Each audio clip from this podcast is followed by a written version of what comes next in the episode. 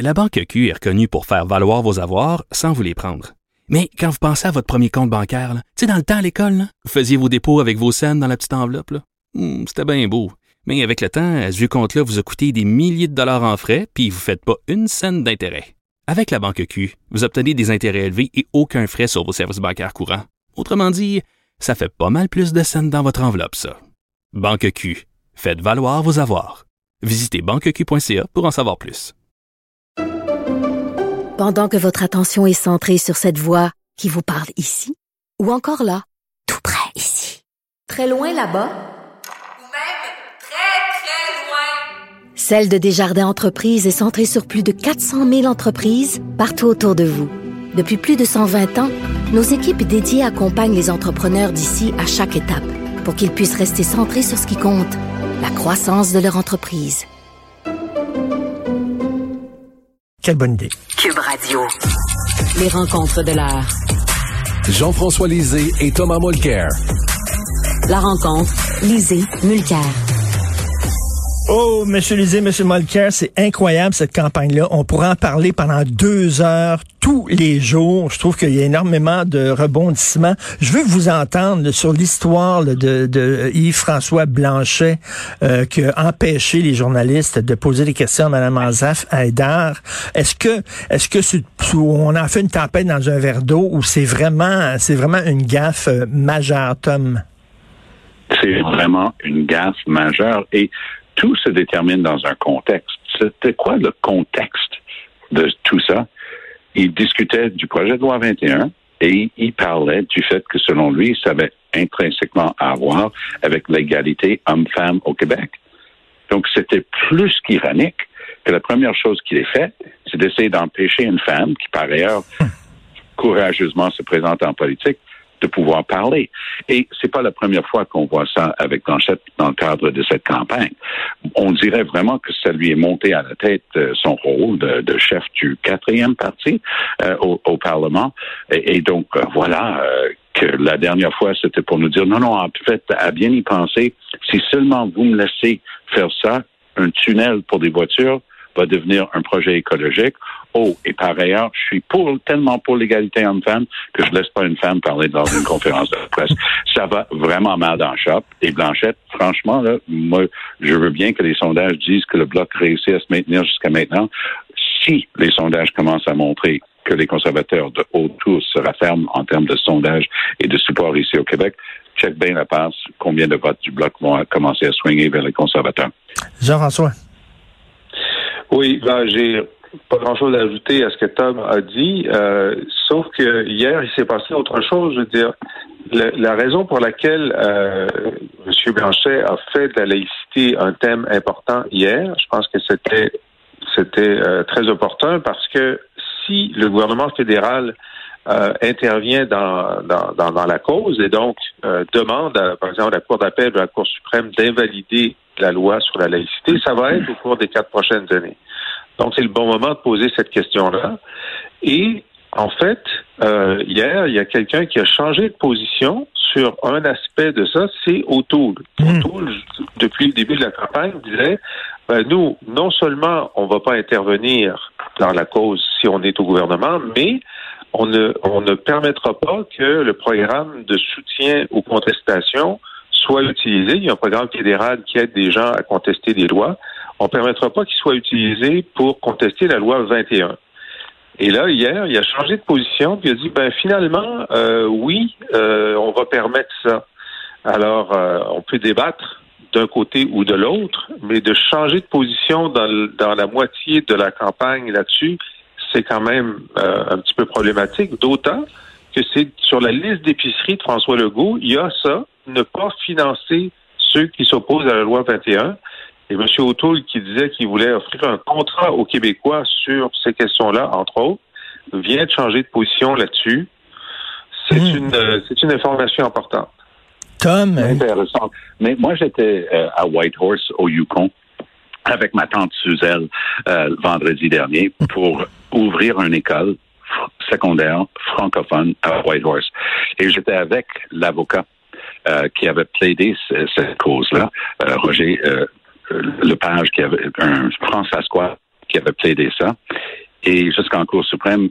Puis il n'aurait jamais pu mener cette lutte-là pour avoir une commission scolaire francophone dans le Yukon et avoir maintenant cette magnifique école secondaire. Euh, la raison pour laquelle j'étais là, c'est nommé pour mon arrière-grand-père, donc le grand-père euh, de, de, ma tante, qui s'appelle euh, Paul-Émile Mercier, donc le fils d'Honoré. Donc on, on, était là pour cet événement-là, on avait été invité, et je me rends compte que ce programme de contestation judiciaire a toujours permis aux collectivités linguistique, de pouvoir rester en justice et défendre le droit. C'est une grosse différence.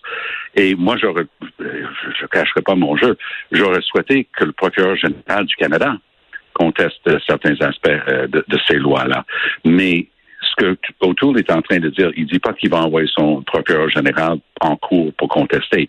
Il dit par contre, ce qui est bon pour Pitou est bon pour Minou. Puis si on a de l'argent pour contester et défendre les droits linguistiques, parce qu'il y a des vrais problèmes avec le projet de loi 96, au niveau de l'accès aux tribunaux en français et en anglais au Québec qui peut rejaillir négativement, notamment au Manitoba. Donc, c'est un grand pays. Il y a deux langues officielles. Devant les tribunaux, c'est pas égal partout. Les Franco-Ontariens n'ont pas les mêmes droits euh, que les, euh, les, Québécois anglophones. Je n'en disconviens pas. Mais s'il va y avoir des contestations judiciaires, aider les communautés, les collectivités et les groupes de faire, oui, c'est tout à fait loisible. Mais là, on parle spécifiquement de la loi sur la laïcité, là, pas, de la loi 96. Euh, mais c'est le, même, combat. La loi sur la laïcité ou 96, c'est la contestation judiciaire pour faire prévaloir ses droits au terme de la Charte des droits. C'est ça. Mais je, je, comprends très bien que le programme fédéral a été extrêmement utile aux minorités linguistiques euh, au Québec, surtout les francophones à, forcer les provinces à, leur offrir des écoles et tout ça. Mais là, la question, c'est, ben, tu t'es engagé à pas le faire, tu viens de changer de position. Ah oui, euh, là-dessus, je te donne, je te donne 100% raison. Et bravo, parce que c'est ça, une campagne électorale.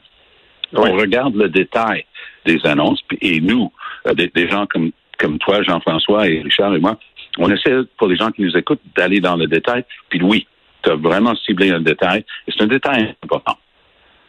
Mais c'est-tu parce qu'il y a des gens, il y avait peur que des gens au sein de son parti disent Hey là, tu as trop promis de choses au Québec, tu leur fais trop des beaux yeux au Québec. Il n'y a pas seulement le Québec, il y a aussi nous autres. Donc là, il vient de se réveiller un peu en disant on va contester la loi 21, Jean-François. C'est très euh, c'est inexplicable parce que les conservateurs, chaque fois qu'ils ont été au pouvoir, ils l'ont aboli ce programme-là. Ils l'ont aboli pour tout le monde. Ils l'ont aboli pour les pour les francophones hors Québec aussi. Et donc, à chaque fois que les libéraux reviennent, ils le remettent. À chaque fois que les conservateurs viennent, ils l'enlèvent. Et là, on aurait pensé que, ben, comme d'habitude, les conservateurs vont l'enlever, mais là, non, il a changé de position là-dessus. Alors, moi, je ne sais pas d'où ça vient au sein du Parti conservateur, la pression pour euh, être actif là-dedans. Mais moi, je veux dire d'où vient la pression. C'est qu'il y a une trentaine de sièges en dehors du Québec où la présence substantielle d'une minorité linguistique francophone peut déterminer. Vous n'avez qu'à aller dans le nord de l'Ontario, des, sièges comme Timmins, James Bay, Sudbury et ainsi de suite. Vous allez dans les maritimes, pas seulement au Nouveau-Brunswick pour l'Acadie, mais vous avez des fortes communautés francophones toujours, proportionnellement, dans certaines circonscriptions, même de Nouvelle-Écosse et de l'île du Prince-Édouard. Donc, et qu'on soit au, au Manitoba, à Saint-Boniface et ainsi de suite à travers le pays. Donc, pour lui, pour autour, sa gang autour de lui, dire Boss, tu peux pas jeter une trentaine de sièges à la poubelle. Ça, c'était la stratégie d'Andrew Scheer. Andrew Scheer, coup après coup, euh, que ce soit la communauté musulmane, un million de votes, j'en veux pas. Que les Premières Nations Inuit et Métis, pas grave, un million de votes, j'en veux pas, parce qu'ils ne montraient jamais d'intérêt. Je dis pas qu'activement, ils jetaient leur vote. Mais autour, une campagne axée sur l'ouverture à tout le monde. Et lui, il essaie justement de jamais fermer de porte et de toutes les garder ouvertes pour avoir le plus de sièges possible, y compris les sièges avec une proportion importante de francophones. Écoute, euh, Jean-François, euh, je veux, euh, parler maintenant de cette horde de fanatiques, de crinqués qui n'arrêtent pas de suivre Justin Trudeau et de le haranguer. Est-ce que tu trouves que Trudeau fait exprès en les laissant s'approcher de lui, je sais pas, pour paraître une pauvre victime? non, non, mais je pense que la GRC a mal fait son travail à quelques reprises pour ne pas sécuriser l'espace. Je qu'il y a des crinqués qui, euh, qui manifestent, euh, ça s'est vu, ça va se voir. Euh, normalement, tu sais, Jean Chrétien en avait des crinqués qui manifestaient contre lui, mais euh, le périmètre de sécurité autour du premier ministre est souvent organisé de façon à ce que euh, les craqués ne puissent pas euh, empêcher la tenue de l'événement, comme ça s'est passé une fois au, cours des, jours derniers, ne soient pas si proches que leurs cris euh, fassent en sorte qu'on n'entende pas la conférence de presse. Alors, maintenant, est-ce que M. Trudeau, maintenant, veut essayer d'utiliser ça à son avantage? Ben, oui, parce qu'il est en politique, puis il aimerait ça gagner l'élection, et pour l'instant, ça ça se présente mal, et essayer de montrer qu'il y a un contraste entre lui et ses opposants, et essayer de lier les manifestants à son adversaire O'Toole. Hein. Ça, il a fait ça encore hier en essayant de dire qu'il y a un lien entre les deux. Est-ce que au début, O'Toole a envoyé des bénévoles suivre la campagne de Trudeau? C'est probable parce que ça se fait régulièrement dans les campagnes? Est-ce que c'est des gens qui sont euh, sur sa droite? Certainement. Il y en a aussi qui sont plus proches de Maxime Bernier. Ben oui. À dire que, Maxime Bernier euh, n'arrête pas de dire que Trudeau est fasciste. Fasciste. Hein? Ça, c'est ce qu'il écrit, Maxime Bernier, sur les réseaux sociaux. Alors, il y a sûrement de ça. Euh, mais je ne sais pas dans quelle mesure euh, Trudeau va réussir à avoir l'air de la victime là-dedans. ça peut lui donner quelques votes de sympathie. Euh, Tom. moi, je, je, vais retourner à la question de base de Richard tantôt. Est-ce qu'ils font exprès pour laisser s'approcher? Et euh, Don Martin, un, journaliste émérite qui, qui, travaille chez CTV, qui écrit un, article ce matin euh, sur leur site web, il dit exactement ça. Il dit, garde, c'est la septième campagne fédérale générale que je couvre comme journaliste. J'ai jamais vu une campagne laisser des protestataires s'approcher autant. Et il dit, c'est drôle, Trudeau les regarde, il les veut dans le shot, puis il commence à dire, oui, Aaron O'Toole est avec eux, puis avec son émotion habituelle d'acteur qu'il aime bien déployer. Alors moi, je dis pas que Don Martin a raison. Mais je dis que la question se pose, parce que Trudeau cherche par tous les moyens de se poser justement comme homme fort, qui pourrait se tenir debout face à des crackpots, puis quoi de mieux que de les avoir qui s'approchent et qui puissent les mettre dans le shot quand ça paraît aux nouvelles le soir. Est-ce que c'était une autre gaffe de Yves-François Blanchet, d'accuser Justin Trudeau de jeter de l'huile sur le feu, ou plutôt, c'est en fait, il aurait dû dire, accuser plutôt la, la, gang de crinqués qui n'essaie de le haranguer, de le harceler, non? Ben, il a ben fait, oui, les deux. C'est-à-dire que ce que, ce que, ce que, c'est parce que Trudeau, dans sa première réaction, il a dit, ces gens-là ont des problèmes dans leur vie. Hein, ont des problèmes dans leur vie. Donc, il y a quelque chose de, il y a quelque chose de, de ben, c'est des crinqués. Alors, toi, tu peux dire ça. Moi, je peux dire ça. Mais que le premier ministre dise à des manifestants, ils ont des problèmes dans leur vie, c'est comme si je te dis, t'es pas d'accord avec moi, t'as, euh, t'es déficient mental. C'est pas, ça va pas modérer, ça va pas les convaincre. Et c'est à ça que, que Yves-François réagissait, euh, mais il disait aussi qu'il euh, dénonçait évidemment les, manifestants. Euh, la perception, c'est que euh, il aurait dû ne pas critiquer le premier ministre et critiquer eh seulement les manifestants. Mais sur le fond, ben, c'est pas faux de dire qu'il faut pas insulter les manifestants, faut pas insulter leur leur état mental. Je dirais ça comme ça. Non, mais c'est le fun. Je pense que le, le, citoyen moyen est content de voir le premier ministre tenir tête à ces gens-là, non, Tom? Ben, c'est sûr. Ça, c'est savamment calculé. Ben on oui. Ça, on appelle ça des focus groups des groupes d'analyse. On prend une quinzaine de personnes, pas besoin de plus que ça. On leur montre des réactions. Qu'est-ce que vous pensez de ce que vous venez de voir là? Ah, il a bien fait de se tenir debout, de ne pas se laisser intimider. Donc, Trudeau change. le vendredi dernier, il y a moins d'une semaine, il a annulé un événement, tout court. Et il est allé euh, se lamenter devant les caméras, mais complètement à, un autre endroit que là où il avait été, de quelque chose à l'abri. Là, analyse, analyse, samedi, pouf, dimanche, même événement se produit, il commence à les enguirlander. C'est sûr que tout ça s'est arrangé littéralement avec le gars des vues. Faut que tu te montres plus fort, faut que tu tiennes debout, faut que tu donnes la réplique. Ton père aurait dit Just watch me, vas-y fort. C'est exactement ce genre de jeu auquel on est en train d'assister. Et Jean-François, parlant de Trudeau, est-ce qu'il va parler de, de revenus annuels garantis? Euh, pourquoi tu demandes ça? ben, je sais pas. Il aime ça payer des chèques, il aime ça donner des chèques. Donc, euh, est-ce qu'il va, il va se rendre jusque-là? Whoop. On les a perdus. Tom, est-ce qu'il est là? Moi, je suis encore là. OK, alors. Tom. Oui. Vas-y, Tom. euh, euh, Vas-y. Ben, moi, moi j'allais dire que c'est encore une fois en train de discuter en ce moment, mais moi, j'ai l'impression que Trudeau cherche euh, un objet qui brille. C'est- un naufragé sur une île tout seul. Il cherche un morceau de miroir pour attirer de l'attention sur lui-même. Et le morceau de miroir risque d'être cette idée.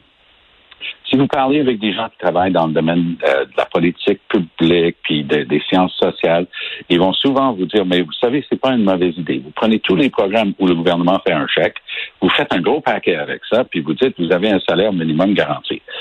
Peut-être une excellente idée en termes de politique publique ou d'analyse de- des questions sociales. Politiquement, ça risque d'être très compliqué pour Trudeau, mais sa gang va être tellement en quête d'avoir quelque chose qui brille, qu'il reste de lui dire, boss, vas-y avec ça parce que c'est le chouchou de la gauche, cette question-là.